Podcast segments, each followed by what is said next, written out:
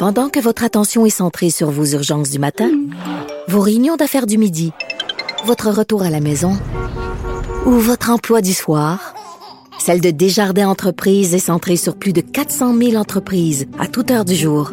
Grâce à notre connaissance des secteurs d'activité et à notre accompagnement spécialisé, nous aidons les entrepreneurs à relever chaque défi pour qu'ils puissent rester centrés sur ce qui compte, le développement de leur entreprise.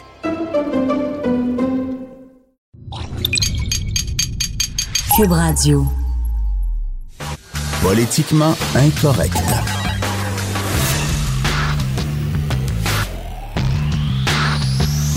Cube Radio.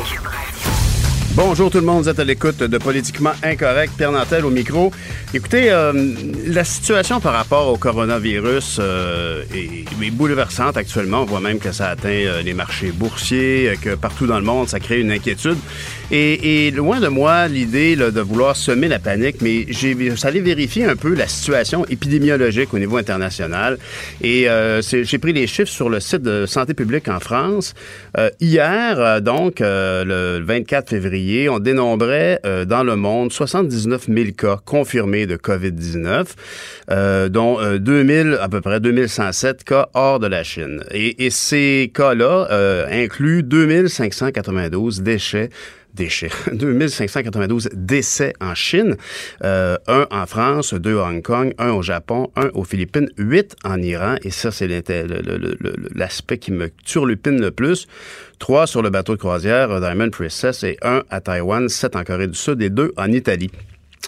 Euh, Aujourd'hui, on parle que l'indice de contagiosité, c'est un mot qui existe, ça paraît-il, est estimé entre 1,5 et 3,5. Et si on compare ça à celui de la grippe euh, espagnole en 2019, il était de 2,2 euh, et euh, celui de la grippe saisonnière est de 1. Donc, on est ici à faire à quelque chose qui est quand même euh, contagieux et, et c'est demeure un peu quelque chose d'inquiétant, de, de, mais il faut effectivement, on entend souvent la comparaison avec la varicelle qui a un taux de contagiosité de 8,5 par rapport à la grippe qui est de 1 et la rougeole qui est à 9. Euh, ici, euh, j'ai remarqué aussi que euh, la Turquie, suite au nombre croissant de morts qui ont, sont dus au coronavirus en Iran, a décidé de fermer ses frontières terrestres avec, l'Iran et a décidé aussi de restreindre tous les vols qui arrivaient d'Iran. Aujourd'hui, euh, ce qui me préoccupe beaucoup, c'est de voir que euh, Horacio euh, Naruda, euh, notre médecin en chef euh, dans la situation actuelle, annonçait hier que euh, finalement, on recherche certains passagers sur le vol Istanbul-Montréal du 14 février. Et je vais le citer ici, c'est une maladie essentiellement transmise par gouttelette. La patiente étant peu symptomatique durant le voyage, des questions ont été posées sur sa mobilité à l'intérieur de l'avion, etc ça nous porte à croire que si on fait trois rangées devant et trois rangées derrière, c'est précautionneux. C'est un, drôle de mot qu'il a choisi. J'entends là donc une forme de, écoutez, on est précautionneux, on, est prudent. Euh, et, je pense que c'est adéquat. L'avenir nous le dira. Et, moi, je, je sais pas, c'est juste moi, mais il me semble que ces démarches-là autour de cet avion arrivé d'Iran sont un peu, c'est un peu léger. Je, ne veux pas, je suis aucunement compétent en la matière, mais je trouve qu'il y a une dichotomie entre le ton général à l'international autour de, cette. On parle aujourd'hui euh, dans le journal de pandémie qui menace actuellement.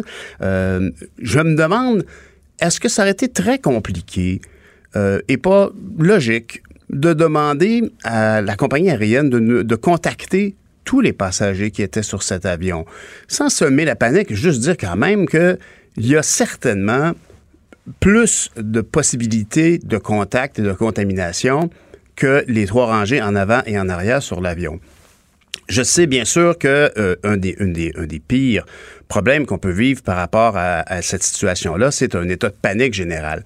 Mais j'ai pas pu m'empêcher de, trouver que euh, le docteur Weiss euh, de, l'hôpital juif de Montréal, euh, d'entendre son scepticisme devant euh, la, mesure qui lui apparaissait un petit peu trop limitative. La vérité dans un avion, puis on le sait tous, un avion euh, transcontinental, bon, on sait bien que l'air est en circuit fermé et que, je comprends, on parle de gouttelettes, mais on parle aussi de, contact avec des objets qui, qui perdurent et, et moi, en tout cas, personnellement, ça m'inquiète un peu de voir que cette personne-là a peut-être transmis, euh, on connaît le, temps d'incubation de ce microbe-là, euh, qui, qui, s'avère finalement plus long que deux semaines, on, l'a constaté récemment. Alors aujourd'hui, je me demande si c'était un bon choix. Je pose la question, je me demande juste si, ultimement, est-ce que ce serait très complexe de contacter tous les passagers qui étaient sur cet avion-là, juste pour voir est-ce que vous pourriez, pourriez-vous donner votre état et euh, l'état de vos déplacements, euh, aviser un peu de prudence euh, devant cette situation-là, la, menace à l'international, en le climat qui s'installe à l'international m'apparaît un peu contrasté avec le, le, choix assez gêné, je trouve, de se limiter ou simplement aux passagers qui étaient trois, trois rangées devant, trois rangées derrière. Alors, euh, j'ai euh, le sentiment ici que euh, faut faire attention dans les médias de pas semer la panique, évidemment. Mais euh, je m'attends à ce qu'on ait une, une, méthodologie qui soit un peu plus rassurante. Personnellement, en tout cas, je crois que les gens de la santé publique devraient faire le point sur ça parce a beaucoup de gens qui se posent des questions. Vous écoutez politiquement incorrect. Pendant que votre attention est centrée sur vos urgences du matin, vos réunions d'affaires du midi, votre retour à la maison ou votre emploi du soir, celle de Desjardins Entreprises est centrée sur plus de 400 000 entreprises à toute heure du jour. Grâce à notre connaissance des secteurs d'activité et à notre accompagnement spécialisé, nous aidons les entrepreneurs à relever chaque défi pour qu'ils puissent rester centrés sur ce qui compte, le développement de leur entreprise.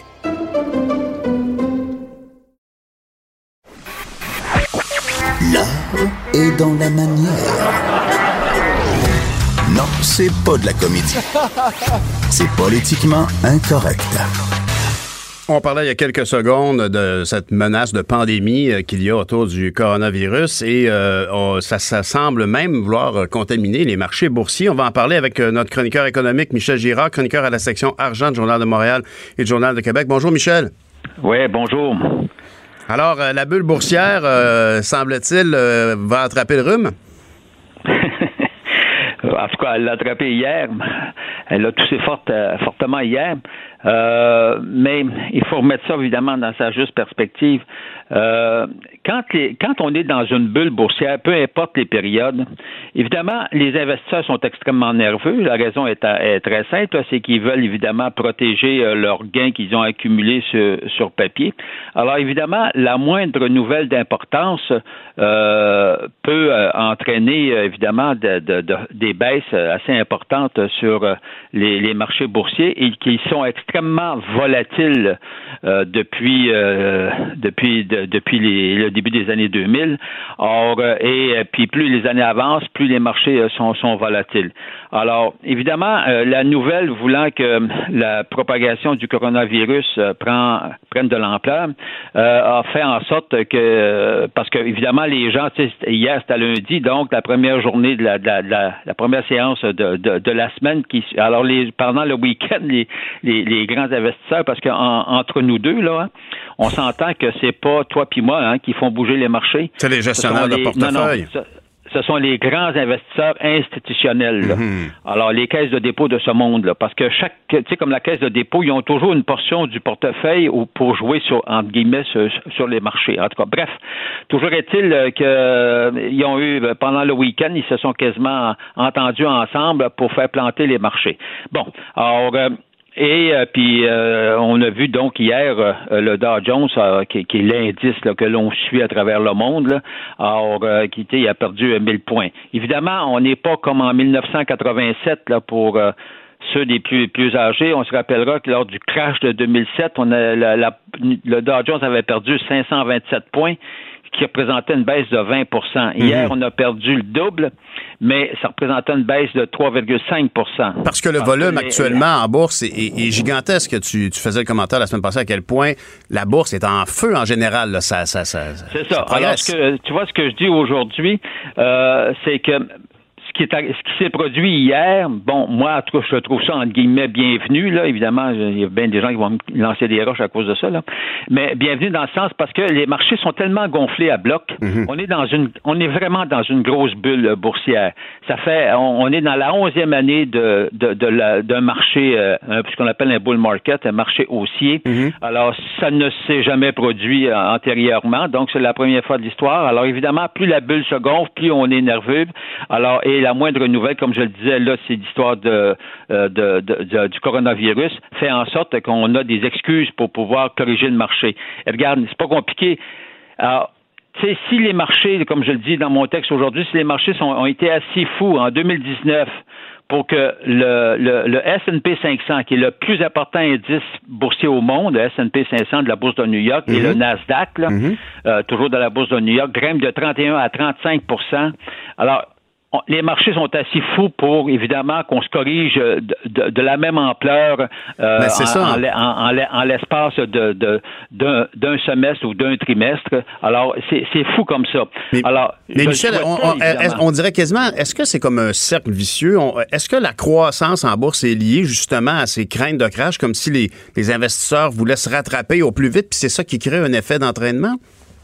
Ce qui s'est produit, c'est que les à la surprise d'ailleurs, on, tu vois, la semaine dernière, euh, le nouveau PDG de, la Caisse le soulignait, c'est que tu sais, les gestionnaires de portefeuille, de grands portefeuilles, eux, eux-mêmes, eux-mêmes, ils n'en reviennent pas de voir comment en 2019 les, les, les grands indices boursiers avaient, avaient, aussi fortement monté parce que c'était pas relié à la croissance de l'économie, c'était relié à une espèce d'enthousiasme boursier. Mhm. Alors, et c'est toujours le même phénomène qui se produit dans les bulles boursières, c'est un enthousiasme débridé. Puis à un moment donné, on se fait rattraper par la réalité. Et là, ce qu'on craint au moment où on se parle, c'est que bien sûr, l'impact du coronavirus en Chine, notamment, parce que la Chine, tu vois, il y a 20 ans, la Chine représentait euh, quoi, 5, 6, 7% du PIB mondial, alors qu'aujourd'hui, la Chine, c'est 20 du, du, du, PIB mondial. Alors, mm-hmm. la Chine est plus importante dans le PIB euh, que, que les États-Unis au, au, moment où on se parle. Alors, c'est évident que s'il y a un ralentissement économique, puis on s'entend, quand on parle de ralentissement économique en Chine, là, regarde, c'est qu'au lieu de 6 ils vont croître de 5 Fait que la, Chine est rendue partout dans notre économie, tant au niveau euh, manufacturier qu'au niveau politique. Euh, moi, je me souviens, on disait que quand les USA ont la grippe, le Canada éternue. Euh, là, le, le, rôle central de la Chine a encore augmenté cette interdépendance mondiale? Ben voilà. Alors c'est ce qui explique pourquoi que à l'échelle internationale, euh, on craint qu'évidemment ce qui se produit à l'heure actuelle euh, en Chine euh, fasse en sorte que, que évidemment que ça se répercute sur l'économie mondiale et ça va se répercuter sur l'économie mondiale. Alors forcément, mais maintenant il s'agit de mesurer qu'est-ce qui le réel impact, et c'est ça qu'on n'est pas capable. Bon, parce qu'on a un problème avec la Chine. Tu sais, aux États-Unis, là, le marché, tu es capable de le suivre, l'évolution de la croissance économique, tu es capable de la, suivre à la minute près, tu mhm. comprends-tu? Mhm. En Chine, là, ils nous sortent des données, puis on ne sait jamais si c'est des, ce sont des vraies données ou des données qu'ils, des données qu'ils inventent, alors, et on a de, la difficulté. Mais cela étant dit, c'est certain qu'il va avoir un impact euh, au niveau de la Chine sur sa croissance. Comme je te dis, au lieu de grimper de 6, ça va peut-être grimper de 5 ou de 4 mhm. mais l'écart fait en sorte que ça se répercute largement parce que les produits qui viennent, tu sais, ben tout peut fabriquer en Chine, mais que la Chine exporte, puis que nous, euh, évidemment, on importe, alors fait en sorte que ça, peut avoir une incidence. Bien euh, sûr. Ça, ça, crée un problème d'approvisionnement au niveau des produits qu'on consomme qui sont de plus en plus fabriqués là-bas, mais, mais ça, contribue aussi à un problème lié au fait que le marché chinois est aussi un marché de consommation important, je pense.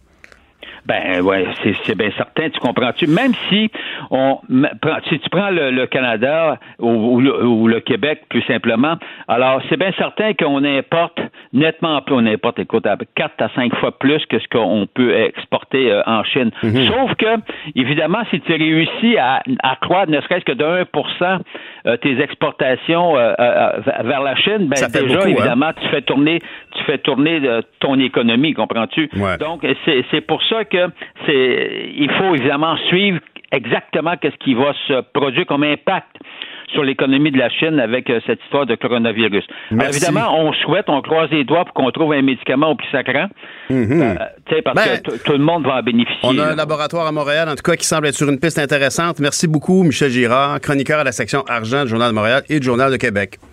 Au revoir. Vous écoutez Politiquement Incorrect. Pendant que votre attention est centrée sur vos urgences du matin, vos réunions d'affaires du midi, votre retour à la maison ou votre emploi du soir, celle de Desjardins Entreprises est centrée sur plus de 400 000 entreprises à toute heure du jour. Grâce à notre connaissance des secteurs d'activité et à notre accompagnement spécialisé, nous aidons les entrepreneurs à relever chaque défi pour qu'ils puissent rester centrés sur ce qui compte, le développement de leur entreprise.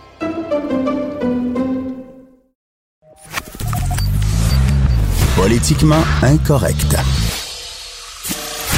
Cube Radio.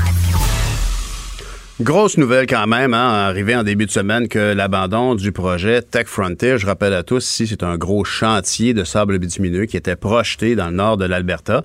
Une nouvelle qui réjouit certains et qui en inquiète beaucoup d'autres. On va voir les deux versants de la médaille, les deux côtés de la médaille euh, à l'émission aujourd'hui. On va commencer par euh, une entrevue avec Germain Belzile, qui est chercheur associé senior à l'Institut économique de Montréal, qui, euh, bien sûr, a un regard économique sur la chose. Monsieur Belzile, bonjour. Bonjour. Bonjour. Alors, cette décision-là, pour vous, euh, va, certainement avoir de grosses conséquences économiques au Canada. Ah, tout à fait.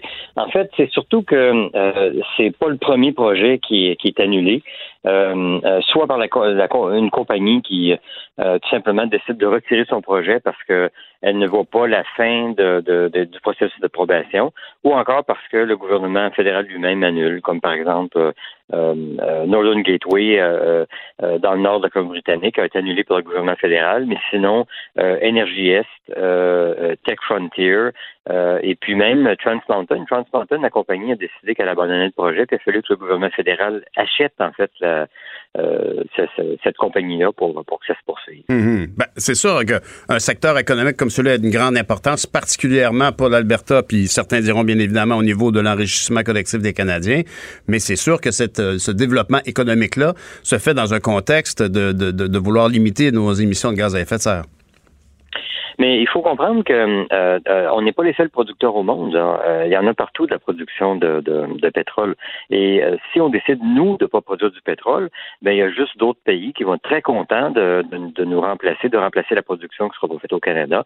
L'enrichissement va se faire ailleurs. Et puis en plus, les autres pays qui vont prendre notre place, euh, ne sont souvent pas soucieux de l'environnement comme nous, en fait, émettent beaucoup, beaucoup plus de gaz à effet de serre. Le problème, c'est pas la production. Le problème, c'est la consommation de, de, de, de, de produits pétroliers. Mhm. Et ça, on en a encore pour un bon bout de temps. ben, c'est sûr qu'au niveau mondial, on est d'accord que, bien évidemment, euh, le, le, le, problème, c'est la consommation de ces énergies fossiles-là. Mais j'ai toujours de la misère quand j'entends dire que euh, nos sables bitumineux génèrent un pétrole qui est plus écologique que les autres. On, on sait pourtant très clairement que le processus d'extraction, puis là, ici, il faut rappeler aux gens que le pétrole est dans le sable et que pour séparer le sable de l'huile, du pétrole, on doit injecter, en général, c'est la méthode la plus commune, injecter beaucoup de vapeur pour séparer ça, créer de la chaleur, liquéfier un peu la glu en question et faire cette vapeur-là, c'est ça qui, prend beaucoup, beaucoup d'énergie. C'est quand même pas, possible de dire que ce pétrole-là est plus propre, mettons, que la référence qui est euh, le sable issu des plateformes en Norvège. Euh, oui, mais par contre, euh, deux choses là-dessus. Premièrement, on émettait beaucoup, beaucoup plus de gaz à effet de serre en produisant du pétrole en Alberta il y a 20 ans que maintenant. En fait, on est rendu à quelque chose comme 7% si je me souviens bien les derniers chiffres, de mm. plus de gaz à effet de serre, alors qu'on était à 25% je pense, il y a quelques années. Et puis, le pétrole canadien, il, est quand même, il émet quand même moins de gaz à effet de serre que celui du Venezuela, que celui de la Californie, en passant. Puis, les environnementalistes, je n'ai pas entendu souvent manifester contre le, contre le pétrole euh, californien, qui est pourtant plus émetteur de gaz à effet de serre que le nôtre. mais, euh, mais, mais, mais, M. Belzile, mais M. Belzile, parlons-en, le pétrole californien ou le, le, le, le pétrole qui, qui, arrive euh, d'Amérique du Sud, en quoi est-ce qu'il est plus polluant? C'est aussi des sables bitumineux dont on extrait l'huile à partir des sables avec des principes de vapeur? Oui, tout à fait. C'est aussi du pétrole lourd, en fait. au Venezuela, c'est à peu près juste ça qu'ils ont. Et euh, ben là, leur, industrie est en train d'imploser à cause de, euh, de l'imposition du socialisme chez eux. Là. Il y a à peu près mhm. il y a plus de production qui se fait, mais ils ont d'énormes réserves. Et, euh, et actuellement, ben le, le, le pétrole, vous savez, si on remplace notre pétrole par celui du, du Nigeria, faut pas penser qu'au Nigeria, il y a, il y a les mêmes normes qu'au Canada, entre autres, à, tous les niveaux pour, pour, pour l'environnement. Ah, je, je, je, j'en doute pas. Au niveau, au niveau environnemental, bien évidemment, on est au Canada, puis on est conscient de ce qu'on fait, mais la matière première, euh, moi, je me rappelle, euh, j'étais tout petit là, quand Petro-Canada est apparu, puis on était dans cette histoire des sables bitumineux, puis on voyait ça comme une ressource infinie. Mais à l'époque, le baril était à 150 pièces le, le, le, américain. Je veux dire, il y avait un, espace pour dépenser autant d'énergie et, donc de pollution, mais aussi d'argent pour générer un baril de pétrole. Aujourd'hui, la situation est quand même moins porteuse d'espoir. On ne peut pas imaginer que ça vaut la peine d'injecter tant de fonds publics dans des infrastructures d'une énergie qui s'en va quand même en fin de parcours, non? Mais c'est n'est pas des fonds publics, c'est des fonds privés qui sont injectés là-dedans. Euh, la compagnie, euh, la compagnie Tech Frontier, elle a dépensé 1,13 milliard jusqu'à date pour euh, développer son projet. Mhm. Pour développer son projet, elle a eu l'accord de toutes les Premières Nations qui étaient euh, qui étaient concernées. Elle a eu, elle a, euh, puis le processus réglementaire c'est beaucoup plus compliqué. Elle a, elle, a, elle a coché toutes les cases, elle a toute l'approbation. Tout ce qui manque, c'est l'approbation du gouvernement fédéral qui ne vient pas. Euh, il y a, en fait, c'est pas compliqué, ils répondent pas. Et puis, euh, en plus, ils voient, eux autres, à la compagnie, ils voient ce qui arrive avec, euh, avec les blocus de, de train. Il suffit que quelques personnes pas contentes euh, euh, fassent un, mhm. une barricade sur une rail, tout est paralysé. Ils se disent, ben là, c'est impossible de faire des, des, trucs au Canada. Et ce qui est, ce qui est triste, c'est que euh, ce qu'on ce qu'on dit maintenant du Canada à l'échelle internationale, c'est ben le Canada, euh, il n'y a plus de respect de la règle du droit, de la primauté du droit. Euh, on a beau tout faire, on a beau remplir toutes les cases, remplir toutes les exigences réglementaires, mhm. en bout de ligne, ben, ça se fera pas. Alors là, on a perdu 100 milliards de dollars d'investissement au cours des, des dernières années. Petronas en, en Colombie-Britannique, Northern Gateway mhm. et, et, évidemment Tech Frontier. Et puis, ces investissements-là ne reviendront pas. Hein. Même les compagnies de ménage, en fait. Mais, M. Belzil, moi, je ne peux pas m'empêcher de faire un parallèle. Je veux dire, je comprends, c'est à toute petite échelle. Mais l'amiante au Québec était une, était une, façon de vivre pour les gens d'Asbestos, pour les gens de Telford Mines. Euh, c'était une ressource naturelle importante au cœur de l'activité économique. et, et malheureusement, il a fallu arrêter parce que le constat international, c'était que l'amiante était dangereuse pour la santé humaine.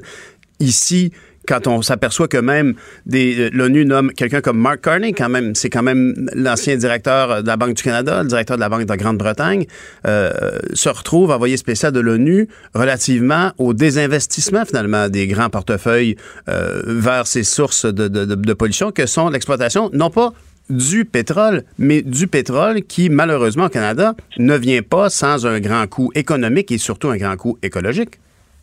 Je trouve ça bien hypocrite, tout ça, vous savez. Euh, je donne notre pétrole, il est produit dans des conditions environnementales excellentes, puis il est en demande. Puis si vous faites une comparaison avec l'amiante, l'amiante, depuis personne qui en voulait, c'est pas, pas compliqué. C'est pour ça qu'on a arrêté d'en produire. C'est pas parce que c'était pas, c'était pas pas pour des raisons environnementales qu'on a acheté le produit, parce que plus personne voulait l'acheter. Notre, parce que parce qu'il y avait un constat, euh, mais parce qu'il y avait un constat sur le côté dangereux de l'amiante, mais on, ne peut pas nier. Moi, ça, ça me fascine toujours. J'ai passé huit ans à la Chambre des communes à entendre des gens qui, plutôt que de, de reconnaître qu'il y aurait peut-être de façon plus durable d'exploiter les sables bitumineux, en faisait la protection euh, euh, comme euh, sans entendre le moindre argument. Fallait soit être pour ou être contre. Alors que, par exemple, si on regarde, je, je, trouve dommage que dans l'actualité, on a un peu mis sous le tapis la belle annonce qui a été faite avec la Nation CRI pour la réalisation de projets qui vont, qui vont profiter à tout le monde là-bas. Et ça parlait, entre autres, de prolongement d'un réseau ferroviaire qui s'est fait donc dans une entente avec les Premières Nations. Une vision, un plan qui m'apparaît toujours absent par rapport à l'exploitation des sables bitumineux. On, a, on, ne veut pas considérer, par exemple, l'utilisation de l'électricité euh, pour générer cette vapeur. Mais l'électricité, vous savez comment elle est produite en Alberta? Elle est produite à partir d'hydrocarbures. Euh, le seul endroit, les seuls endroits au monde où on a beaucoup de ressources hydroélectriques, c'est la Norvège, le Québec euh, et un peu en, Russie, puis un peu aux États-Unis. mais, mais, à part la Norvège, puis nous, il n'y a personne qui produit surtout son électricité à partir de, de d'hydro. Mais, mais... On, le produit à partir de gaz, de, de, de, gaz naturel ou de mazout ou de, ou de charbon partout ailleurs. Mais M. Bazil, je, m'excuse de vous interrompre. Mais, mais M. Bazil, oui, bien sûr, on est d'accord là-dessus. Là. Actuellement, tout le monde se promène en voiture. on a besoin de pétrole, c'est très évident. Puis d'ailleurs, il ne faut pas amalgamer tous les pétroles canadiens euh, avec celui des sables bitumineux. En, Alberta, en, Saskatchewan et euh, un peu au Manitoba, il y a des puits de pétrole standards là, par forage avec euh, strictement une pompe. C'est un autre. J'ajoute un, petit truc technique ici. vous savez, la grosse révolution actuellement aux États-Unis, c'est la fracturation hydraulique pour le pétrole. Ça produit du pétrole extrêmement, extrêmement léger. la plupart des, des, euh, des, raffineries en Amérique du Nord ne sont pas faites pour ce pétrole-là. Mhm. Il faut le mélanger avec du pétrole plus lourd pour faire un pétrole qu'on est capable ensuite de transformer dans tout ce dont on a besoin, dont du bitume, du nafta, de l'essence pour les voitures, du, du jet fuel, etc., etc. Alors, euh, euh, actuellement, les raffineries, euh, les raffineries en Amérique du Nord, ce qu'elles font quand elles obtiennent du pétrole de fracturation, elles le mélangent avec du pétrole qui vient de Californie ou avec mhm. du pétrole qui vient du, du, du Venezuela ou avec du pétrole du pétrole canadien. Ce pétrole-là, on en a besoin à mhm. cause de ses caractéristiques. Alors, on peut pas laisser. Autrement dit, s'il n'est pas extrait ici, il va être extrait ailleurs, ce pétrole plus lourd. écoutez, on en a besoin de ce pétrole-là. En plus de ça, on, est c'est vraiment tout à fait incroyable. Les pays scandinaves, on les voit comme des pays tout à fait euh, euh, exemplaires. Euh, exemplaires. Ben, écoutez, ils ont fait une découverte majeure en, Norvège. Dans les années 70, ça les a sortis de la misère. Non, non, non, tout à fait. Récemment, dans les dernières semaines, ils ont annoncé une grosse, grosse découverte. Puis ils vont de, ils vont de l'avant avec, avec l'exploitation. Le seul pays que je connais au monde où découvrir ou en tout cas décider, tiens, on a une ressource naturelle, exploitons-la, euh, et ça, euh, c'est une catastrophe. On a une catastrophe. C'est le Canada. On est vraiment une exception à l'échelle mondiale. C'est vraiment Monsieur Bézé, j'espère qu'on aura l'occasion de se reparler parce que moi, en tout cas, j'ai souvent entendu parler d'un grand projet de barrage hydroélectrique dans le grand nord de l'Alberta, sur la Slave River, si je me trompe pas, qui aurait pu générer l'électricité requise pour les grandes villes de, Calgary et d'Edmonton, mais en attendant, euh, aurait pu aussi fournir l'électricité requise pour l'exploitation des sables bitumineux. il, ah, faut. écoutez, c'est pas impossible. D'ailleurs, on, on, a songé pendant un bon bout de temps à, à, à même bâtir des centrales nucléaires en Alberta mhm. pour produire des mini-centrales, pour produire de, d'électricité, pour produire de la pour des, pour des projets. Mais c'est, une possibilité aussi. Ben voilà, ben, c'est, c'est pour ça que c'est important d'avoir un débat. mais actuellement, le problème, c'est qu'il n'y a pas grand monde qui veut même investir dans ça. Euh, dans quoi que ce soit parce que on se dit waouh, on va dépenser des milliards, puis on mm. n'aura même pas les approbations en bout de ligne, on se sauverait de rien faire. Fait que les ben, gens vont ailleurs, tout simplement. Ben, Monsieur Bazil, merci pour euh, votre éclairage et, très certainement, il faut élargir la conversation et arrêter de se blâmer entre tout noir et tout vert. Merci beaucoup, Monsieur Bazil, chercheur associé senior à l'Institut économique de Montréal. On vous revient tout de suite à Politiquement Incorrect.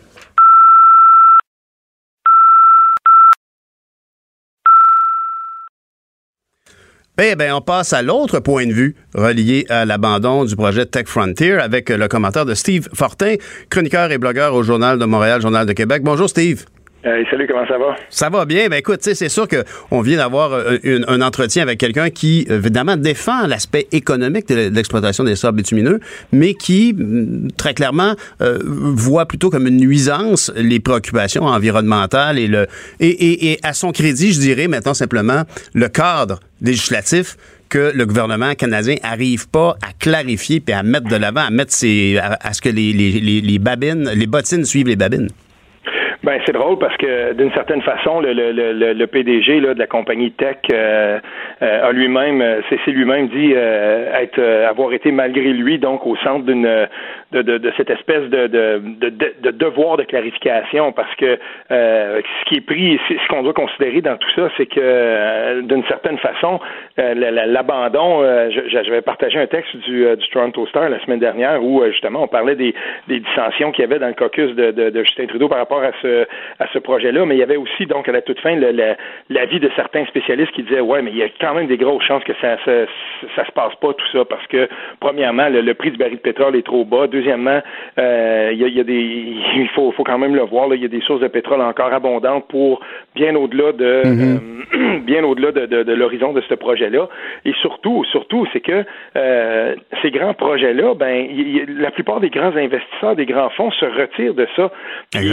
J'étais j'étais euh, étonné. En fait, j'ai beaucoup appris en lisant un texte du euh, dans le Bloomberg euh, ce matin, donc un texte qui est signé par Kevin Orlin et Robert Tuttle.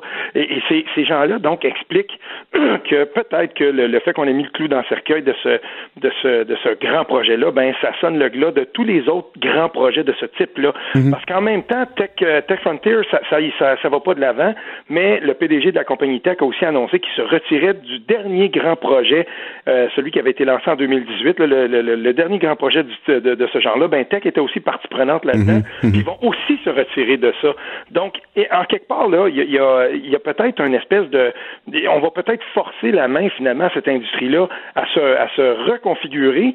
Et tout à coup, ce qu'on comprend aussi, c'est que même si l'industrie, même si les, les, les, plus grands défenseurs de, de l'industrie pétrolière au Canada disent oui, le cadre réglementaire est trop difficile et tout ça, en fait, on ne peut plus se passer de, des considérations euh, environnementales. Ça ne se fait plus. Et même l'industrie, elle, le, reconnaît là, et, intrinsèquement le reconnaît dans ce, projet-là. Mais j'étais content d'entendre euh, le premier ministre Trudeau euh, hier, je crois qu'il disait à Scheer qu'il politisait le débat sur l'environnement. Puis c'est tout à fait vrai. Je ne sais pas si ça s'est rendu jusqu'à toi, Steve, mais il y a à peu près un an et demi, j'avais essayé de rassembler tous les chefs des partis à la Chambre des communes pour convenir que la prochaine campagne électorale serait sur comment on allait atteindre nos, nos cibles de limitation de gaz à effet de serre plutôt que si parce qu'on est toujours dans le si. On peut pas dire, comme M. Scheer, qu'il fallait développer euh, Tech Frontier et, euh, et, imaginer qu'on va atteindre nos cibles avec un projet pareil. Et, pourtant, c'est dans une tendance mondiale.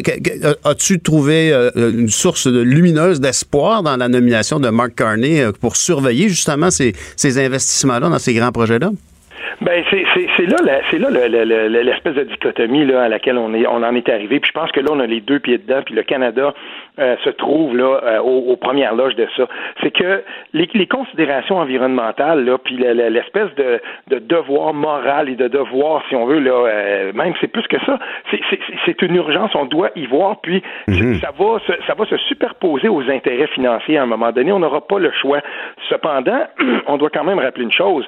Quand Justin Trudeau a été élu en 2015, euh, rappelons-nous qu'un de ses premiers gestes, là, il était à quelques jours, euh, les, les, sondages, donc on voyait bien qu'elle était pas qu'elle a été élue, ben, il avait dépêché rapidement son bras droit gagné, Dan Gagné, pour aller voir les, les, gens de l'industrie pétrolière, puis dire, mhm. ben, voici comment il faudra faire discrètement, là, voici comment il faudra faire pour euh, faire le lobby par rapport à... moi, j'avais j'avais sursauté, donc c'est sûr, Dan Gagné s'était retiré de la campagne mhm. ensuite, mais tu sais, on était encore dans cette dynamique-là.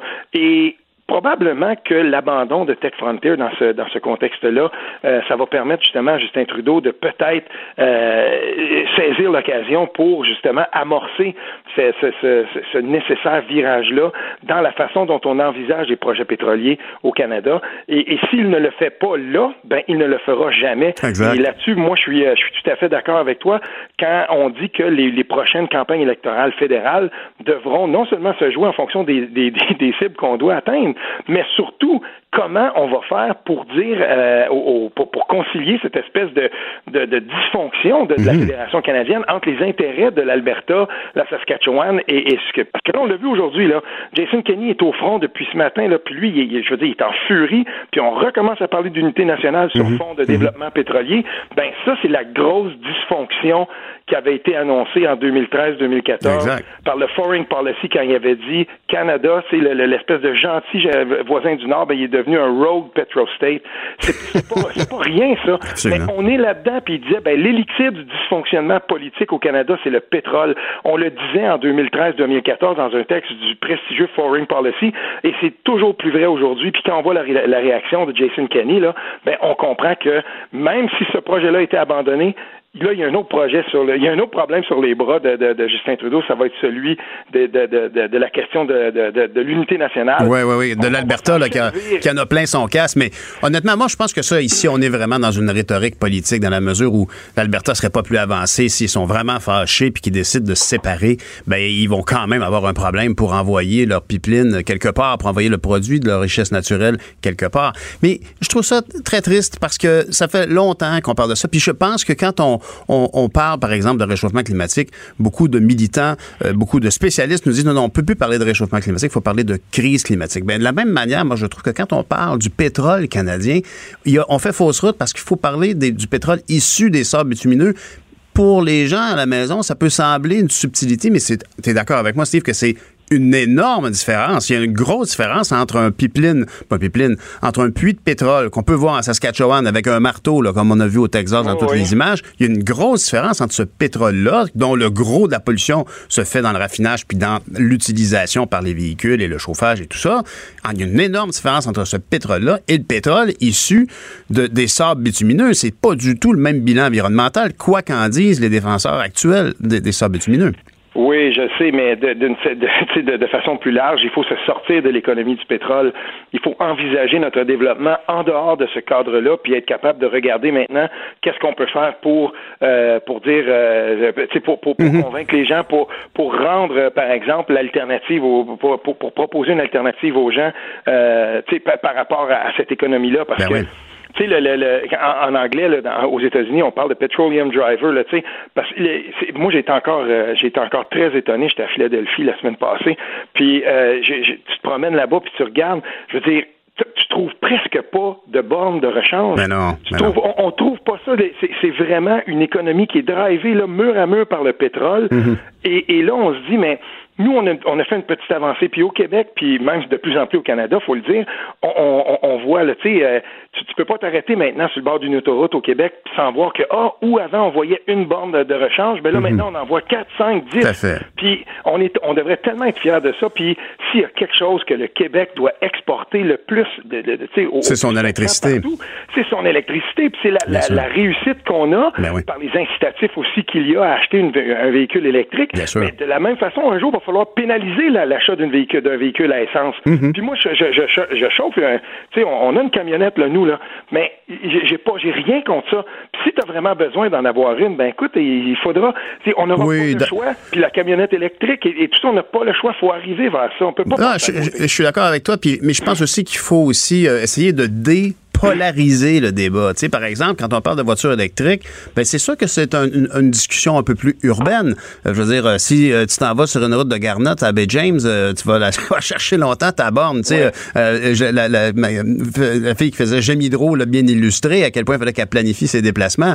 Mais, mais, mais profondément, ce qu'il faut se dire aussi, c'est qu'au niveau environnemental au Canada, on, on, devrait peut-être commencer à parler. On a beaucoup parlé, M. Legault a beaucoup parlé qu'il n'y avait pas d'acceptabilité sociale pour un nouveau pipeline qui traverserait le Québec. Dieu mhm. merci. Mais on pourrait commencer à parler d'acceptabilité sociale, de changement de paradigme. On pourrait parler d'acceptabilité sociale pour l'Alberta, de faire migrer son économie vers autre chose, avec le soutien du, Canada. Je veux dire, l'Alberta, on se met à leur place. Nous, on est bien fiers, puis à juste titre, d'avoir euh, nationalisé l'électricité. Puis bon, il y a des gros enjeux qu'Hydro-Québec, on va en parler tout à l'heure, mais il en a pas moins que c'est une richesse québécoise. Mais on est chanceux, on a une richesse qui euh, est, venue d'un pacte, entre autres, avec les Premières Nations, puis on a bien exploité ça, puis on l'a nationalisé. Mais au niveau de l'Alberta, on va dire, c'est pas drôle d'être un Albertain aujourd'hui. Ils font du bœuf puis du pétrole, puis dans les deux cas, ça pollue, paraît-il. Je veux dire, il va falloir tendre la main à l'Alberta pour les aider à migrer vers autre chose au niveau économique. Ces travailleurs-là ont besoin de travailler puis de mettre du pain sur la table. Est-il besoin de rappeler que le Québec a développé seul son hydroélectricité, sa, transformation et, tous ces grands chantiers-là? Euh, moi, ça, ça, me rappelle à quel point c'est méprisant ensuite quand on se fait quand on se fait euh, envoyé paître justement par certains des, des, des politiciens de l'Ouest canadien mhm. qui nous parlent de mhm. péréquation.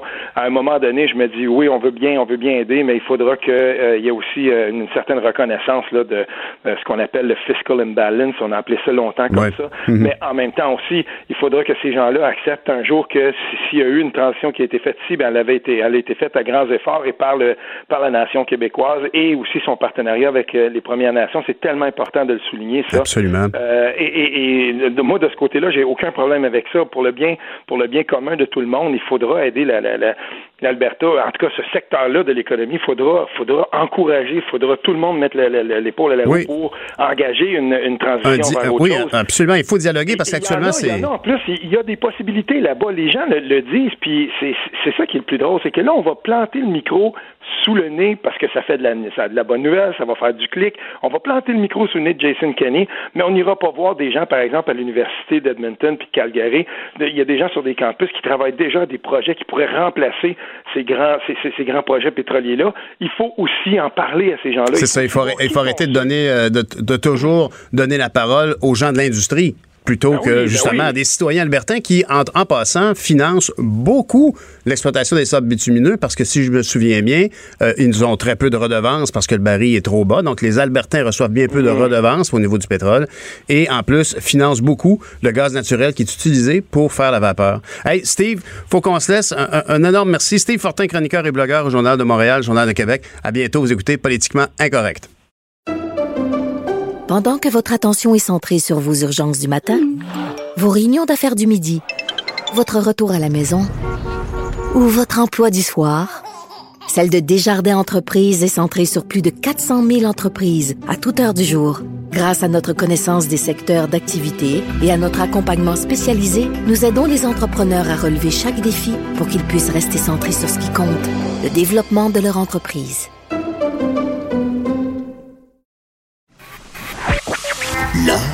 Et dans la manière. Non, c'est pas de la comédie. C'est politiquement incorrect. Fait qu'on parle aujourd'hui, à politiquement correct, de choses qui sont éminemment pas correctes. Euh, vous n'êtes pas sans savoir que euh, suite au reportage euh, diffusé par Félix Séguin à TVA, hier, Hydro-Québec a annoncé qu'elle avait évidemment suspendu son employé Guy Huot et qu'ils allaient référer à l'UPAC. Euh, ce cas euh, qui évoque une forme de corruption. Puis si on, se fie au témoignage euh, de M. André Dansereau, il y aurait de nombreux cas d'abus et d'échange de, d'argent pour des faveurs et des contrats obtenus du côté d'Hydro-Québec. Ce matin, mon ami Benoît Dutrisac a fait une, une entrevue où on a entendu des révélations étonnantes de la part de M. Dansereau. Je vous laisse entendre le premier. On, se parle après avoir entendu le premier extrait de l'entrevue. Moi, j'ai sollicité des meetings parce que lui, M. Guyot, il s'en va en retraite, je le sais depuis des années, et puis j'ai préparé avec lui des meetings futurs avec un dauphin, avec un architecte, un autre architecte qui va continuer, qu'on puisse continuer la tradition. Mais la tradition, là, c'est de continuer la corruption. C'est quand même incroyable d'entendre dans la même phrase le mot dauphin et le mot corruption. Pour moi, le mot dauphin, c'est comme quelqu'un à qui on laisse les commandes de quelque chose pour perpétuer une œuvre, une mission. Mais ici, on parle de corruption. Euh, Monsieur Dansereau, donc, fait cette, sortie et ne lésine pas euh, sur euh, les, commentaires et sur les informations euh, qu'il déploie. Il, prétend d'ailleurs, ben, je veux dire, on, le croit sur parole, mais il, il dit avoir averti euh, Hydro de cette situation-là. On l'écoute. Hydro-Québec, depuis 2017 que je les avertis, depuis 2017 que j'envoie des emails à des gens d'Hydro-Québec pour les avertir de régler les problèmes qu'ils ont avec mon frère. Je trouve mon frère s'est fait varloper, s'est fait écœurer depuis des années par la grosse machine d'Hydro-Québec, par les gros entrepreneurs généraux. Et puis, oui, je sais exactement dans quoi je m'embarque. Je les ai avertis. J'ai même été convoqué par le département de déontologie d'Hydro-Québec, pas encore là, ça a foiré. Je leur ai dit comment je voulais que ça fonctionne. Ils n'ont pas accepté. Je les ai menacés. Je leur ai dit, ben écoutez, vous verrez les noms d'un média en temps et lieu. Je connais beaucoup de monde, en tout cas, euh, chez Hydro-Québec, qui doivent s'arracher les cheveux aujourd'hui parce qu'effectivement, il y a beaucoup de gens qui ont décrit Hydro-Québec comme la, grande, la grande fierté des Québécois, euh, une, source de profit, euh, évidemment, pour l'État, une source de fierté, même une source de, développement durable au niveau de l'hydroélectricité, même aussi, peut-être pas une source, mais un contexte de, de, bien vivre avec les, Premières Nations avec lesquelles on a développé certains projets. Et, ça fait toujours mal est, en tout cas, moi, comme Québécois, je suis comme estomaqué de voir euh, ici quelqu'un évoquer un tel niveau euh, de corruption dans l'attribution de contrats chez Hydro-Québec. Évidemment, Hydro-Québec, c'est pas d'hier. On sait qu'il y a beaucoup de monde là. Ça fait longtemps qu'on en parle. Je me souviens à l'époque, il disait qu'il était de 12 012. C'est une grande entreprise. Euh, on est fiers de l'expertise de cette entreprise-là. Mais aujourd'hui, là, le, le, le, voile se lève sur un niveau de corruption qu'il faudra déterminer. Euh, L'UPAC va, va s'en mêler. Mais on continue dans les révélations qu'a fait M. Monsieur, euh, monsieur euh, ce matin. C'est en 2004 que le premier contrat, les premières corruptions, c'est un contrat qui a été fait à la romaine, où est-ce qu'on a négocié, moi et Guy Huot, un devis spécial. Ça a été comme papa dans maman. On a créé le devis pour que personne puisse nous compétitionner. Fait que je vais donner 5000 pièces pour on a eu le contrat. C'est dit sur un ton d'une bonhomie. ça semble en tout cas spontané. Puis on a ici quelqu'un qui se vide le cœur, euh, qui a clairement euh, contribué à un système euh, qui, de toute évidence, est, malsain et qui se fait dans le dos des Québécois, dans le dos d'Hydro-Québec. Et, et, ça semble pas être quelque chose qui est récent, de toute évidence. On continue sur la, la prochaine révélation qui démontre comment on peut arriver à frauder à ce point-là le système.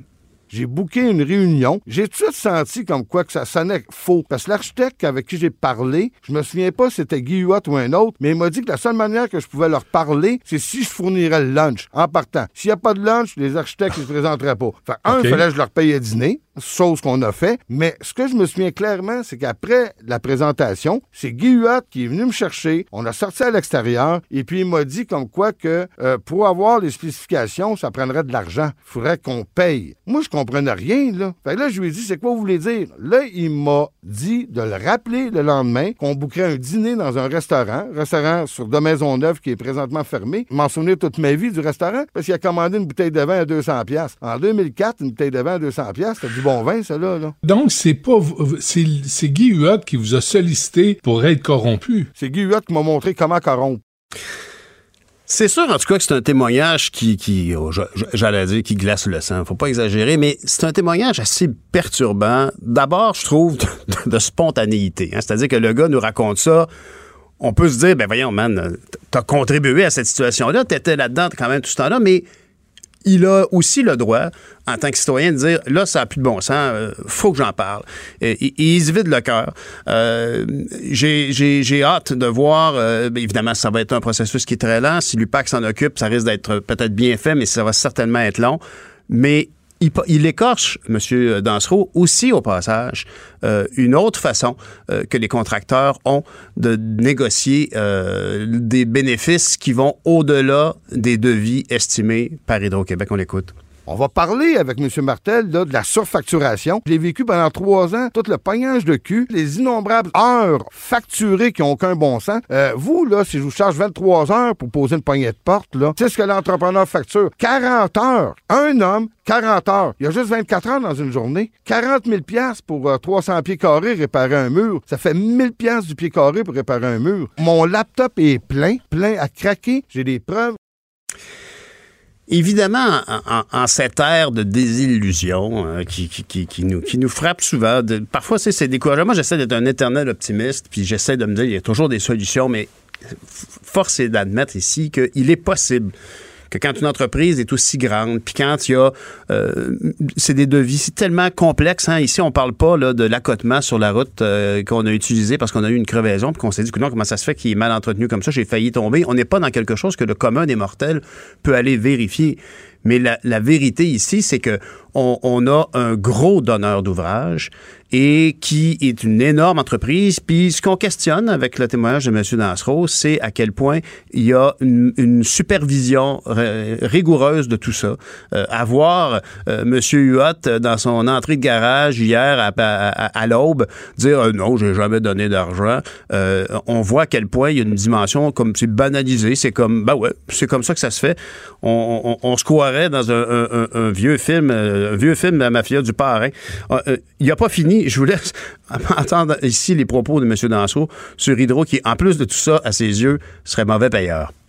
Avec Hydro, là, ils partent les travaux en retard, mais la date butoir d'échéance ne change jamais. Donc ça, là, c'est le party pour tout le monde. Ça, ça veut dire là, que tout le monde va s'en donner en cœur joie pour faire de l'overtime puis charger des frais supplémentaires à Hydro-Québec. C'est comme ça sur tous les contrats. Et puis moi, j'ai eu une entente. Hydro-Québec et l'entrepreneur général ont demandé à mon frère de travailler durant la semaine de vacances de construction. On a reporté notre semaine de vacances en échange d'un paiement rapide. On a fait une faveur à Hydro-Québec. On a été payé 16 mois après.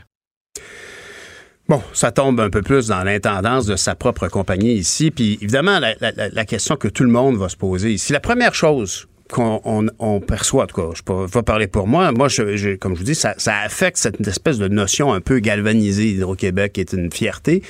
Puis, bien évidemment, tout le monde a son opinion à dire sur le fait, par exemple, qu'on euh, attend ou pas euh, euh, des remboursements de, facturation excessive d'Hydro-Québec. On a parlé des compteurs intelligents. On a tous des opinions là-dessus. Puis d'ailleurs, la pièce, si vous n'avez pas vu la pièce J'aime Hydro, c'est quelque chose à voir. C'est tellement intéressant. C'est du documentaire. Puis ça nous explique justement cette relation un peu particulière qu'on a avec Hydro. On en est fiers, mais en même temps, on leur en veut. Puis on, ne veut pas carnage toutes les rivières du Grand Nord, mais en même temps, on voudrait vendre l'électricité aux États-Unis. Puis bon, puis là, tout à l'heure, on parlait des sables bitumineux, puis on parlait avec Steve euh, du fait qu'on pourrait potentiellement envoyer l'électricité dans les autres provinces canadiennes, peut-être même pour euh, assainir un peu le processus de production pétrolière au Canada. Mais ce qui est certain, c'est que quand on écoute tout ça, on se dit, bon, mais premièrement, cette, cette espèce de côté euh, virginal d'Hydro-Québec est très, très affecté, et, ah, pas très affecté, je choisis mes mots est, perturbé ici, fragilisé. Puis, évidemment, ben, on a hâte de voir un peu euh, où s'en va M. Dansereau avec tout ça. On a surtout hâte qu'un enquêteur euh, comme de l'UPAC euh, arrive là-dedans puis dise, écoutez, on a révélé finalement que c'était un cas isolé. On aimerait donc ça entendre ça. Peut-être que ce ne sera pas d'autre chose, écoutez, politiquement incorrect. Pendant que votre attention est centrée sur vos urgences du matin, vos réunions d'affaires du midi, votre retour à la maison ou votre emploi du soir, celle de Desjardins Entreprises est centrée sur plus de 400 000 entreprises à toute heure du jour. Grâce à notre connaissance des secteurs d'activité et à notre accompagnement spécialisé, nous aidons les entrepreneurs à relever chaque défi pour qu'ils puissent rester centrés sur ce qui compte, le développement de leur entreprise.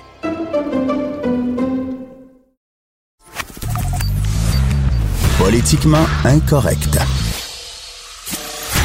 Cube Radio.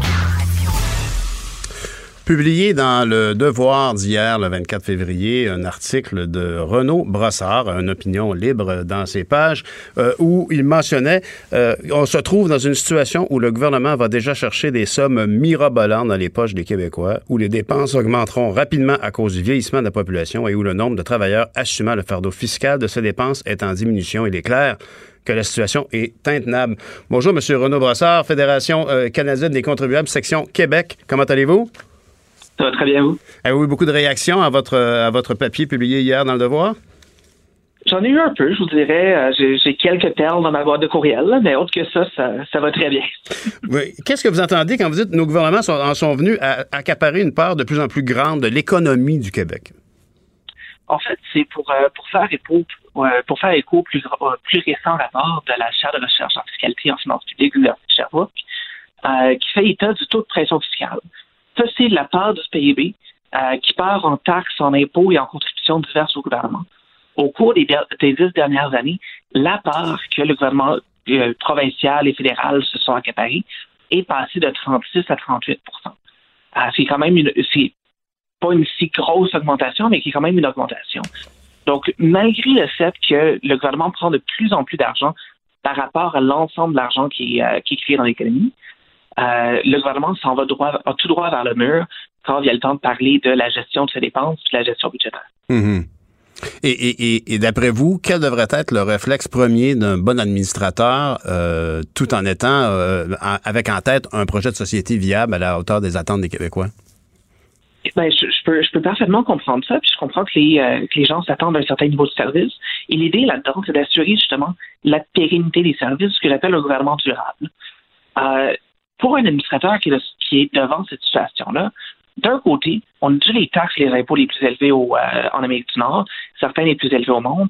C'est très difficile d'augmenter la colonne des revenus. C'est très difficile de faire grossir. D'un autre côté, par contre, nos dépenses croissent beaucoup plus rapidement que nos revenus croissent. Donc, pour un administrateur, l'idée, c'est de regarder au niveau des dépenses qu'est-ce qui peut être fait. Et c'est ce qu'on, c'est d'ailleurs ce qu'on a fait dans les années 90 au fédéral avec le gouvernement euh, chrétien, le gouvernement Martin, qui ont fait, qui ont passé toutes les dépenses en revue pour dire est-ce que c'est le rôle du gouvernement de faire ça, puis est-ce qu'on en a pour notre argent quand on le fait? Mhm. Je pense que c'est le même exercice auquel le gouvernement du Québec devrait se, euh, devrait se prêter, de façon à remettre une certaine viabilité dans notre finances. Mais dites-moi, François Legault, actuellement, euh, a tellement un gros capital de sympathie. Je pense que la- la- la- beaucoup de Québécois euh, se sentent euh, rassurés quand il, il émet une opinion relativement à une situation quelconque. Comment est-ce que, d'après vous, il pourrait mettre ce, capital de sympathie euh, à profit pour justement faire cette réingénierie sans que ça veuille dire uniquement on coupe, on coupe, on coupe, puis on coupe encore? Ben, eff- effectivement, c'est sûr, c'est quelque chose qui est difficile pour un politicien. Par contre, je pense que pour l'héritage d'un politicien, il n'y aurait rien de mieux que de s'assurer que notre État soit viable sur le long terme. Et je pense que c'est- là qu'est l'angle qui est intéressant, c'est de parler du gouvernement durable. Dire que si on continue sur la même voie, on s'en va vers un mur. À un moment donné, on ne peut pas commencer à s'endetter, s'endetter, s'endetter sans arrêt. Mhm. il y a, il y a un point où on, où on- où on frappe le mur. Euh, présentement, dans une situation où on a encore des surplus, dans une situation où on a encore une coupe d'années avant de, de s'aligner pour retourner vers des déficits, Mhm. on est dans une situation où on est en mesure d'agir sans que ce soit aussi douloureux que si on attend 10, 15 ou 20 ans. Vous faites allusion à, à quel type de, de, de, de, de vision, de quel type de modification? Euh, ben, un, un des exemples dont, dont je parle dans mon texte, c'est le, euh, le nombre de fonctionnaires qu'il y a à Québec. Le, le rapport McKinnon qui, euh, qui a été déposé en Alberta un peu plus tôt cette année comparait la taille des fonctions publiques de, de chaque grande province au pays. Et, excusez-moi, la taille des, des fonctions administratives. Mhm, mhm. Donc, pas, pas pour les services aux citoyens, mais les fonctions administratives.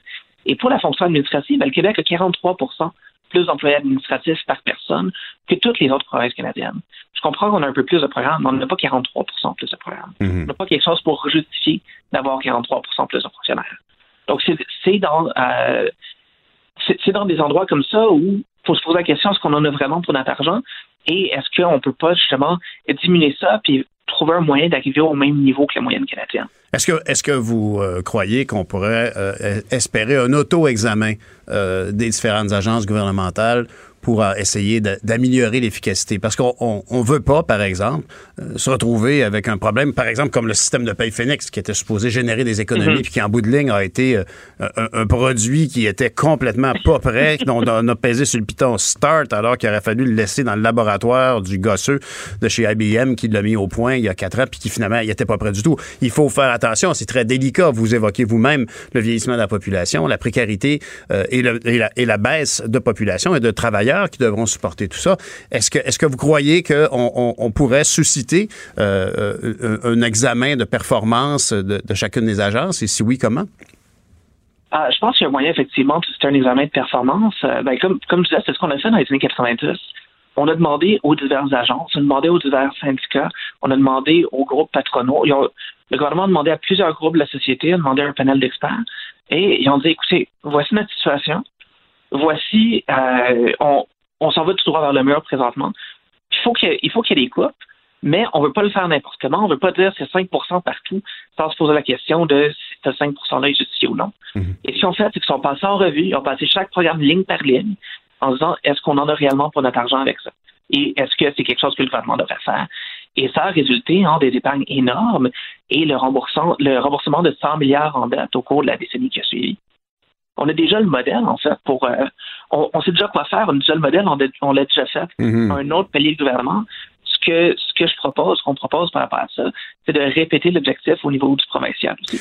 Mais le contexte aussi est quand même très différent. Puis la première chose qui me vient en tête actuellement, c'est la pénurie de main-d'œuvre. Je veux dire, euh, on fait allusion inévitablement au fait que les baby boomers euh, euh, vont s'en aller à la retraite, euh, vont vivre les enjeux de santé qui viennent avec, qui, vi- qui viennent, quelle liaison affreuse qui viennent avec. Et, et, et, et, et donc, on va se retrouver avec moins de travailleurs qui vont devoir supporter tout le poids euh, qui, de- qui nécessiteront ce vieillissement de la population on ne parle à l'époque à l'époque à laquelle vous référez, on n'avait pas ce problème de pénurie de main d'œuvre. Est-ce que vous ne, joignez-vous votre voix à ceux qui euh, voient comme l'ouverture à l'immigration euh, pour augmenter justement? On a une pénurie de main d'œuvre, on a besoin de travailleurs, on a besoin aussi des impôts que ces travailleurs-là, ces travailleurs-là euh, paieront à même leur salaire. c'est certain. Écoutez, je, je suis en charge d'un groupe de contribuables. Mon expertise n'est pas au niveau de l'immigration. Il y a des gens qui sont bien plus qualifiés que moi pour en parler. Donc, pour, pour moi, c'est pas nécessairement la solution. Ça peut faire partie de la solution. Ça l'est pas nécessairement. Ce qu'il faut regarder présentement, c'est qu'on a un bon nombre de Québécois qui sont là, qui sont prêts à travailler. On a par contre certains programmes qui sont insoutenables. On a un niveau de dépenses qui est insoutenable et on a une croissance de dépenses qui est insoutenable. Je pense que avant, avant de regarder d'autres solutions, il faut d'abord s'assurer de remettre ce niveau de dépenses-là vers un niveau soutenable. Mm-hmm. Je ne sais pas si vous avez eu la chance d'entendre notre entrevue tout à l'heure euh, qui évoquait euh, les problèmes euh, liés à, un employé de Hydro-Québec qui obtenait de l'argent pour octroyer des contrats ou favoriser l'obtention de contrats.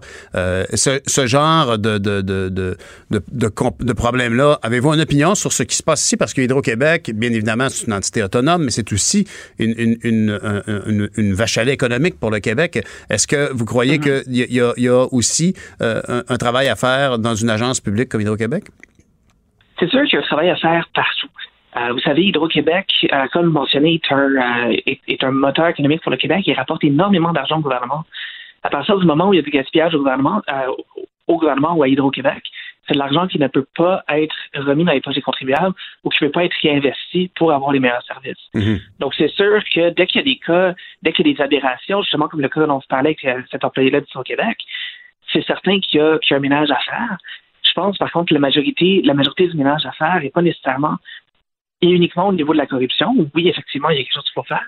Il y a une bonne partie du ménage qui est, qui est à faire, qui est au niveau du gaspillage. Mm-hmm. Euh, comme je vous mentionnais, le fait qu'on ait 43% plus d'employés administratifs par personne, euh, on ne parle pas de 1 ou 2% on parle quand même d'une très, très grosse différence.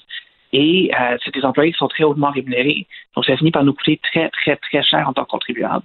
Est-ce que, est-ce que la, la, la, Fédération des contribuables a une opinion à émettre sur euh, les différentes euh, tactiques d'évasion ou d'évitement fiscal? C'est sûr et certain qu'on on, s'oppose à tout ce qui est évasion et évitement fiscal. on a on a des règles, on a des des lois sur l'impôt en place et toute personne devrait les, euh, les respecter. Par contre, il y a une chose qu'il faut, qu'il faut réaliser aussi. Si on en a autant, c'est en bonne partie parce qu'on est la, la circonscription, la juridiction, excusez-moi, la plus taxée au pays, mhm. la plus taxée en Amérique du Nord. Ah, mais, c'est un projet de société. On est une social-démocratie, euh, euh, un peu à l'image euh, de, la France. on a cette vision social-démocrate de l'État-providence. On est prêt à contribuer à la grande caisse et les investisseurs étrangers qui arrivent ici ont accès à des gens qui sont prêts à travailler pour eux, mais qui ont aussi un filet social fantastique qui amène certainement, en tout cas, une, économie pour les entreprises, mais surtout une qualité de vie pour ces résidents. On voudrait surtout pas se retrouver avec une, une économie ouest euh, comme on a aux États-Unis où finalement, il faudrait surtout pas que tu tombes malade parce que tu es faite. Non, effectivement. Puis écoutez, il ne faut pas nécessairement prendre les États-Unis comme modèle. Il faut faire notre propre modèle. C'est sûr qu'on peut s'inspirer d'ailleurs, mais jusqu'à un certain point, trop d'impôts tue l'impôt.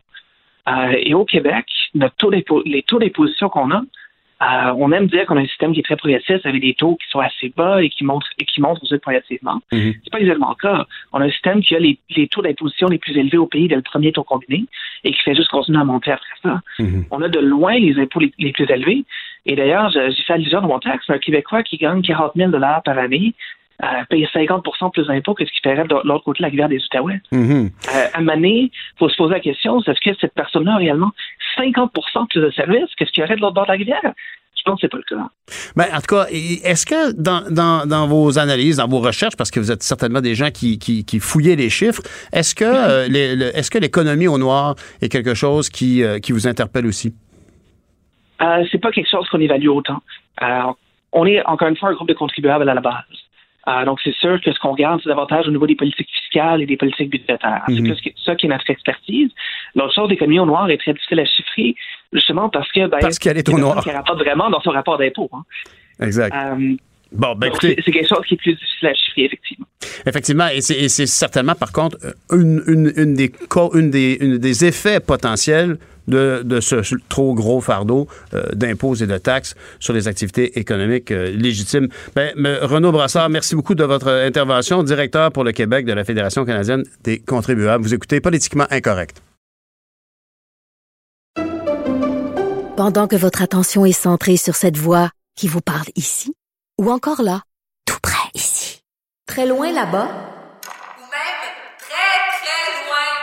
Celle de Desjardins Entreprises est centrée sur plus de 400 000 entreprises partout autour de vous. Depuis plus de 120 ans, nos équipes dédiées accompagnent les entrepreneurs d'ici à chaque étape pour qu'ils puissent rester centrés sur ce qui compte, la croissance de leur entreprise.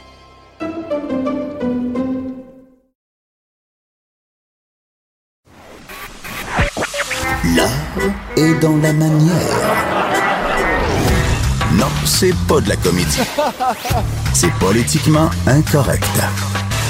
On parlait euh, il y a quelques minutes avec euh, les gens de la Fédération euh, des Canadiennes des contribuables et on parlait d'évitement fiscal, d'économie au noir. Et justement, on a la chance d'avoir le commentaire aujourd'hui de Denise Bombardier. Bonjour, Madame Bombardier. Bonjour. Justement, on parle justement de ces tentatives d'évasion ou d'évitement fiscal qui vous préoccupent aussi. Ça me préoccupe, mais en même temps, en même temps, faut être réaliste. D'abord, j'ai fait, j'ai fait cette chronique. Euh, c'est une, c'est difficile parce que la caisse de dépôt, il y a tout un, il y a tout un côté technique là-dedans dans l'explication. Mais il est certain que la caisse de dépôt, c'est une institution publique et que les dirigeants euh, qui, la, qui, la, qui, qui, qui, en ont la responsabilité durant leur mandat, ils doivent répondre aux exigences de, de du gouvernement et de la population. Mhm. La population au Québec est, est certainement très sensible à l'évasion fiscale, plus que dans d'autres pays. Il faut bien le dire. Nous, nous sommes, je dirais, dans la pointe des gens les plus, les plus, euh, les Tatillons sur ça, bien euh, sûr. Presque tatillon, oui. Mais en même temps, euh, la Caisse a un mandat, n'est-ce pas, d'être compétitive dans son euh, par rapport à d'autres à d'autres organisations ou organismes ou institutions qui doivent aussi faire des profits. Et c'est là que le bas blesse. Moi, je pense que le nouveau président, M. Aymon, euh, et c'est ça que j'ai voulu dire dans, dans mon article, je pense qu'il va apprendre euh, que être un vice-président, je crois qu'il était vice-président, euh, qu'un vice, qu'un vice-président, ça n'est pas un président. Le président ne peut pas ne pas tenir compte de, du fait qu'il est la- le symbole de l'institution et qu'il fait de la politique. Parce que euh, donc il ne peut pas dire ce qu'il dit dans son bureau avec ses collègues, faire des, des nuances qui sont, on l'a bien vu tout de suite. Hein, on a vu les on a vu les partis d'opposition qui ont sauté là-dessus. Je pense pas que M. Aymon croit que euh, les paradis fiscaux c'est c'est une chose à, à valoriser, mais c'est sûr qu'il y a on peut il y a des gens qui mettent de- des institutions qui mettent de l'argent qui font transiter par des paradis fiscaux et ça n'est pas illégal. La seule chose, c'est que nous, on veut pas seulement que ça soit pas illégal, on veut que ça soit légitime de le faire. Et la population du Québec, elle est particulièrement sensible. Donc, il ne pourra plus. Il a été, euh, il a été gauche dans sa déclaration qu'il a faite. Et c'est pour ça d'ailleurs qu'il s'est retrouvé euh, en manchette, mais il est pas, mais c'est- mais c'est certainement pas quelqu'un qui veut revenir en arrière puis qui pense qu'il faut euh, qu'il faut euh, être à la limite de la légalité pour faire entrer l'argent du le bas de laine des Québécois pour le faire prospérer. Mais il est obligé de le faire prospérer. Mais vous avez bien fait de, de le soulever, Mme Bombardier, parce que c'est quand même perturbant de lire chez un homme de la haute finance qui s'occupe du bas de laine des Québécois que les, les- les- les- les terrains à juridiction à fiscalité réduite sont simplement utilisés comme des terrains neutres pour structurer des transactions internationales. Ça, ça fait réagir quand même. Oui, mais je pense que ce sont pas des gens de mots en général. Les gens de chiffres ne sont pas des gens de mots. Hmm. Et ils ont, et ils, ils manquent d'épithètes, autrement dit d'adjectifs pour qualifier les choses. Ils ont un vocabulaire qui est ce qu'on appelle la langue de bois finalement. hein. Un terrain neutre, c'est quoi ça, un terrain neutre? Un terrain d'abord n'est jamais neutre parce qu'il appartient à quelqu'un. Hein? Ben oui. C'est pas à, à- à des privés. Bon, alors, je pense qu'il va vite apprendre sa leçon et je ne pense pas que euh, que le nouveau président, euh, que c'est un homme qui veut revenir en arrière, comme évidemment l'a dit Québec solidaire. Ben ça, ça fait partie. Mais c'est sûr parce que Québec solidaire, de toute façon, je sais pas ce qu'ils feraient avec la caisse de dépôt, eux. Parce que eux, ils veulent, ils veulent, eux, ils sont contre le système capitaliste. Ben, on vit dans un système où la caisse de dépôt, c'est dans une économie libérale que ça fonctionne, voyez-vous? Alors quand, quand les, les critiques nous viennent d'une sorte d'extrême gauche euh, qui est plus qui est plus rêvée que réelle, ben ça n'a pas beaucoup d'importance, mais ça frappe l'imagination des gens. Et c'est en ce sens-là que c'est démagogique de, le- de le faire.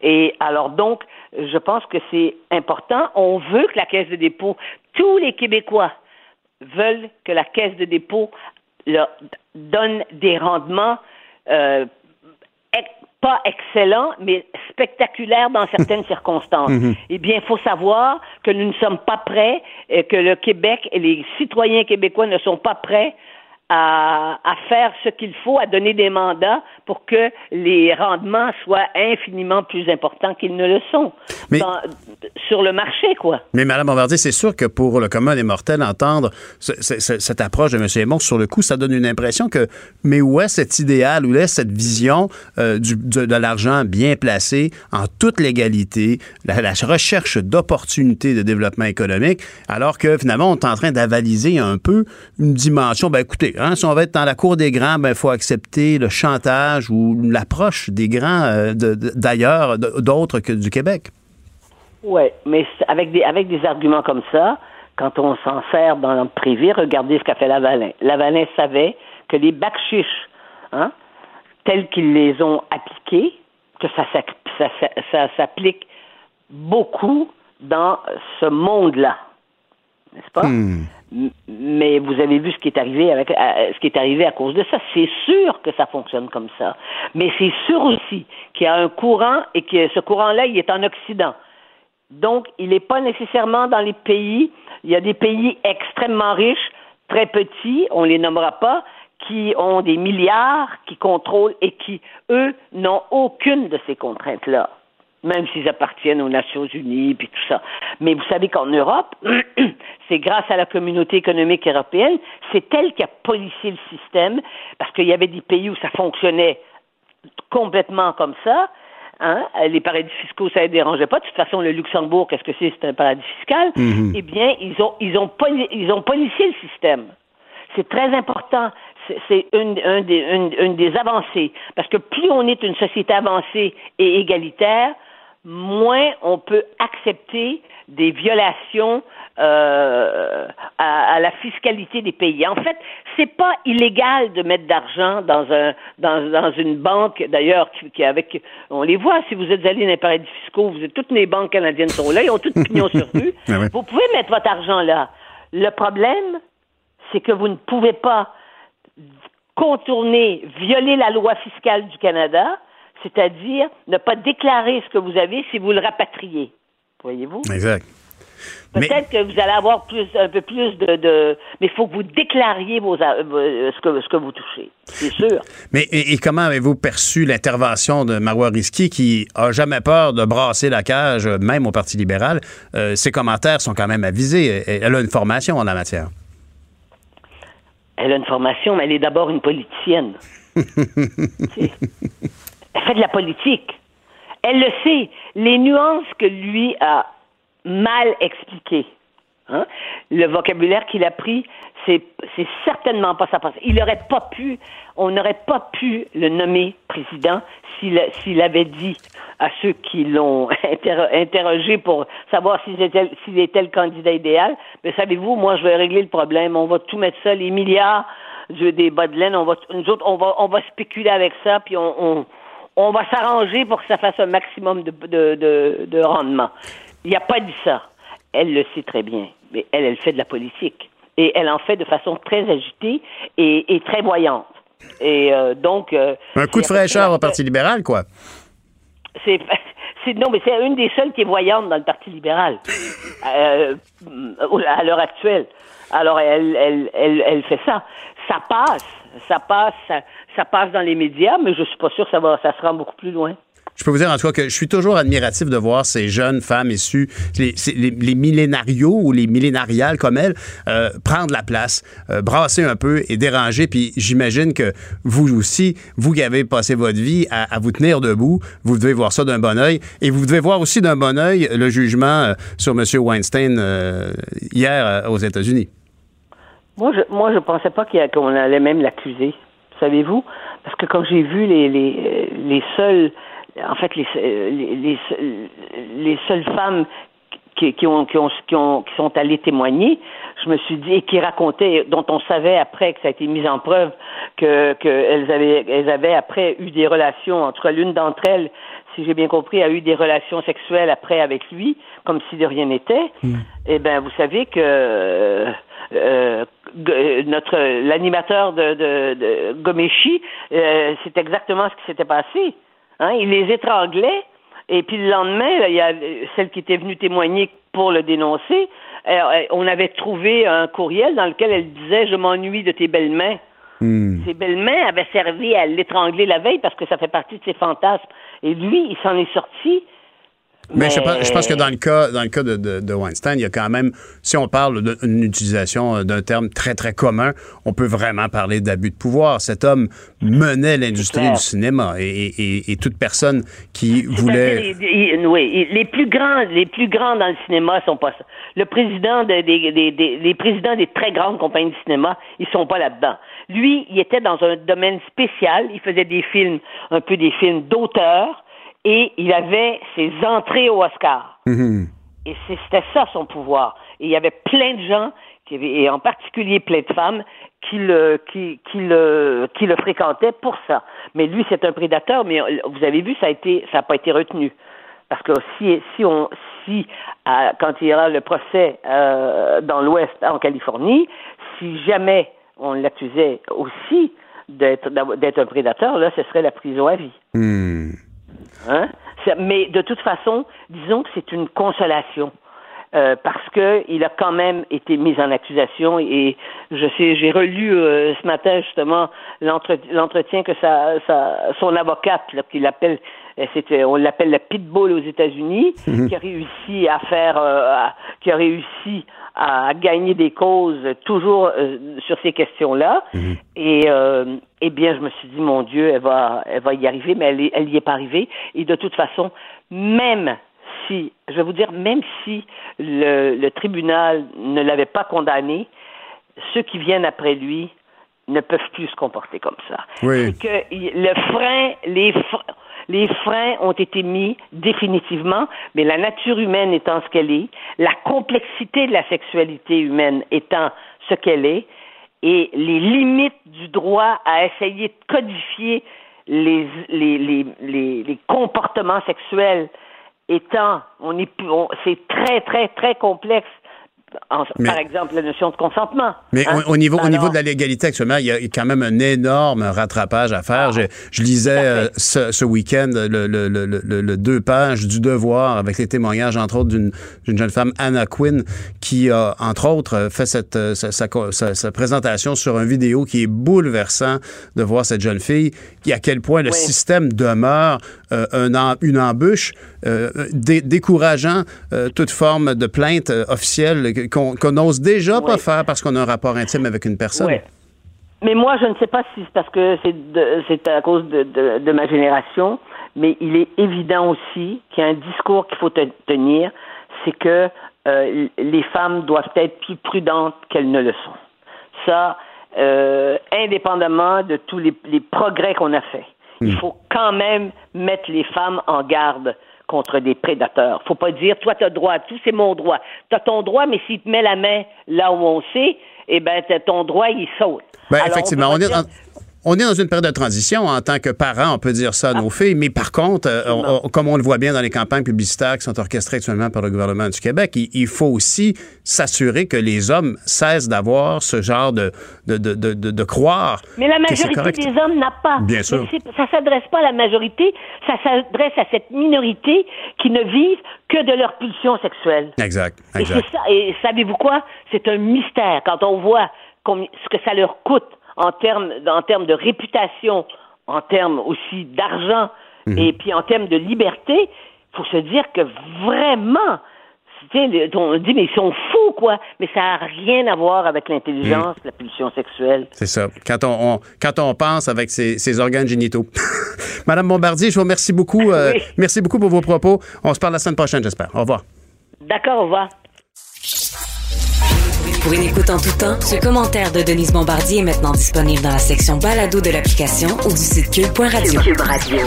Un balado où Denise Bombardier remonte le fil de sa mémoire pour discuter des enjeux de la société québécoise contemporaine. Politiquement incorrect. Cube Radio. Autrement dit. Émission chargée aujourd'hui à Politiquement Incorrect. On parle aujourd'hui euh, maintenant avec Normand Lester, qui est blogueur au Journal de Montréal, au Journal de Québec. Et, sur le titre de son texte qu'il a mis euh, en ligne, Désinformation russe sur le coronavirus. Monsieur Lester, bonjour. Parlez-moi plus de ça. Ben écoutez, euh, la nouvelle est sortie par l'agence France Presse il y a deux jours. L'AFP citait le département d'État américain qui euh, dénonçait euh, le fait que partout sur, euh, sur Internet, sur Twitter, Facebook, Instagram, il y avait des gens qui propageaient de fausses informations qui affirmaient que ce sont les Américains qui sont à l'origine de, des coronavirus. Puis donc, ils ont fait ça pour assurer leur supériorité sur la Chine. Bien hmm. sûr, c'est absolument, c'est complètement faux, mais on le sait maintenant, les fausses nouvelles, ça marche justement à cause euh, des réseaux sociaux et donc euh, les, euh, les Américains mettaient en garde donc la communauté internationale et les pays contre cette nouvelle agression là. Écoutez, les Russes sont passés maîtres là euh, dans euh, les opérations, euh, les cyberagressions, les cyberattaques et les opérations de désinformation sur les médias sociaux. Ben, on le sait, ils sont intervenus dans les élections américaines de 2016 en faveur de Trump.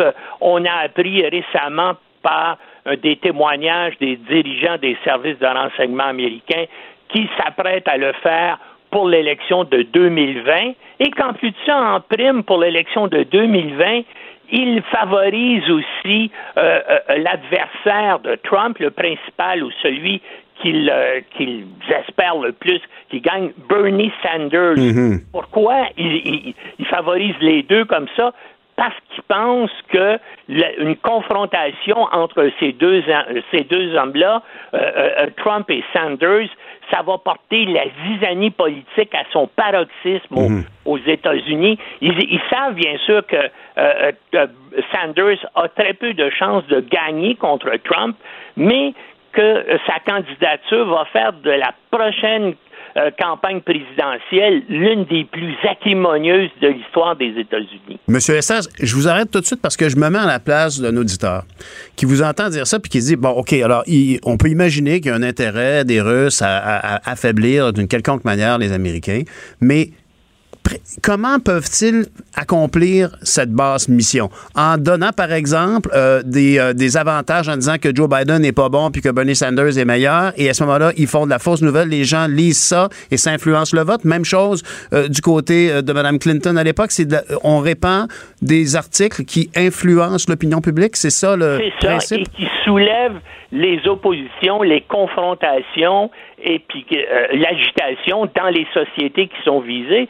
C'est exactement ce qu'ils ont fait euh, lors de la campagne présidentielle euh, de 2016 avec Trump. Ils ont lancé des fausses nouvelles contre Hillary Clinton. Ils ont essayé, bien sûr, de soulever les minorités, par exemple hispaniques et noires aux États-Unis contre les Blancs. Écoutez, ils savent que pour eux, c'est extrêmement avantageux que la société américaine là, soit, soit divisée mhm. et euh, euh, comme elle l'est présentement, ça, avantage euh, les Russes, bien sûr, et aussi l'autre principal adversaire des États-Unis sur la planète, la Chine. Et, donc, c'est pour ça. Puis, ils, y réussissent très bien. bien sûr, ils ont fait la même chose aussi. Ils, interviennent comme ça euh, contre en Allemagne, en France, on le sait, durant euh, les campagnes électorales dans ces pays-là. Moi, ce que je ne comprends pas, c'est qu'il n'y ait pas une riposte agressive des pays occidentaux. Du côté américain, je comprends parce que, bien sûr, euh, Trump veut pas nuire à son ami Poutine, puis est en opposition à ses services de renseignement, hmm. mais les pays européens ont des capacités informatiques importantes aussi et des capacités de guerre cybernétique et il semble, en tout cas, on n'a pas entendu de problème semblable du côté du parti politique de Poutine, du côté des oligarques qui l'entourent ou du côté, ou du côté des services de renseignement russes. Hmm. Et pourquoi? Les services de renseignement occidentaux. Bien sûr, ils dénoncent, hein, l'Allemagne, la France a dénoncé l'ingérence russe, mais ils ne semblent pas faire rien euh, ils ne semblent pas mener de contre-attaque, si vous voulez. Hmm. J'ai deux questions à vous poser, M. Lester. La première, est-ce que simplement ici, on, c'est impossible, j'en reviens jamais, moi, à quel point le président américain n'est plus à la, hauteur de ce qui m'apparaissait être un homme d'État. Quand j'étais petit, les États-Unis étaient une nation puissante qui avait sorti l'Europe de, la guerre, de la Deuxième Guerre mondiale. Aujourd'hui, ils étaient en train de me dire que, je, le devine un peu, mais faut le redire, actuellement, le président Trump choisirait de laisser aller ou même d'encourager euh, des médisances sur ses adversaires ou pour orienter quel sera son adversaire, mais en sachant fort bien qu'une fois réélu, il devra faire face à la bête qui l'aura nourri. Ben, écoutez, euh, pensez-y, lors de sa rencontre avec à Helsinki il y a deux ans avec Poutine, il a dénoncé ses propres services euh, secrets en disant que Poutine l'avait rassuré en disant qu'il n'était pas intervenu aux élections américaines. Et il a, il a cru Poutine plutôt que ses services secrets et c'est encore la même chose la semaine dernière lorsque l'ensemble des services de renseignement américains, euh, les 17 services, ont déposé un rapport au Congrès pour dire que les Russes s'apprêtaient encore à intervenir, euh, Trump s'est mis en colère et il a simplement éjecté le chef des services de renseignement mhm. américains pour le remplacer par un de ses hommes à lui qui n'avait aucune compétence sauf d'avoir été commentateur sur Fox News. et, la compétence de, laisser aller cette ingérence soviétique. mais ce qu'on ne sait pas encore, c'est comment Poutine tient-il Donald Trump? Pourquoi Donald Trump a-t-il si peur de Poutine euh, qu'il n'ose jamais rien faire contre lui? Ça, c'est encore, si vous voulez, un secret là, que que personne, semble-t-il, a réussi à découvrir. Et Dieu sait que tous les services de renseignement occidentaux et tous les grands médias d'information des États-Unis et d'Europe aussi cherchent à découvrir l'alliance. Mais pour l'instant, en tout cas, on n'a pas de solution à cette énigme-là. Et, le peu d'appétit, donc, c'était ma deuxième question, le peu d'appétit de Donald Trump à, mettre un terme, à, protester contre ces ingérences-là, est-ce que c'est ça qui explique que toute la communauté internationale ne s'organise pas pour déplorer ou dénoncer le, comportement des Russes ici? Ben, euh, tout le monde, beaucoup de gens le dénoncent, comme je vous dis. Les services de renseignement américains le dénoncent, le Congrès des États-Unis le dénonce, les, pays euh, européens ont dénoncé les ingérences russes dans leur dans leur système électoral. Mais en tout cas, il semble en tout cas qu'il y a une certaine léthargie là où il n'y a pas eu de riposte là parce qu'on n'a pas appris tout à coup qu'en Russie euh, il y avait eu une, une fuite de documents ou qu'ils avaient réussi à perturber les opérations euh, euh, de informatique mhm. mhm. soit des services secrets russes ou donc on a on on n'a jamais entendu parler d'attaques contre les Russes et pourtant les Russes, eux autres, on consacrent là, des sommes importantes et des ressources importantes de leurs services de renseignement, justement, à semer la zizanie comme ça et à, essayer aussi de euh, s'introduire dans les services euh, de sécurité occidentaux mhm. pour y voler euh, des secrets. Nous-mêmes ici, il y a des, organisations canadiennes qui ont été la cible des Russes. Je pense à l'Agence mondiale antidopage qui est mhm. basée à Montréal.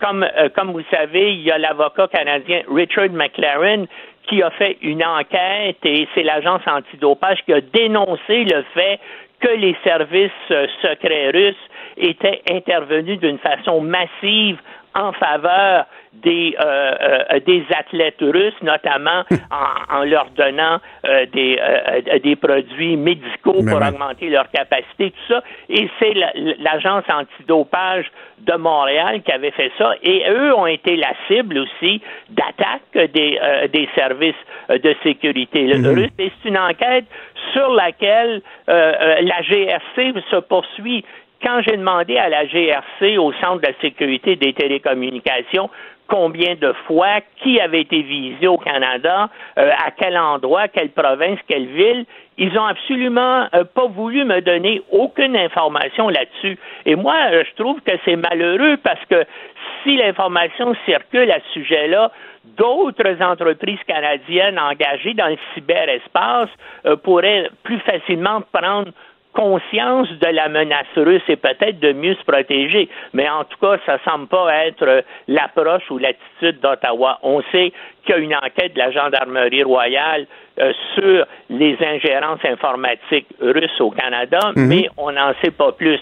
Tout ce qu'on sait, c'est qu'en 2018, le FBI à Washington a annoncé et a dénoncé sept membres des services de renseignement russes en disant, eux, ils ont participé à l'attaque contre l'agence antidopage et qui avait sur place euh, un, responsable de la Gendarmerie royale du Canada.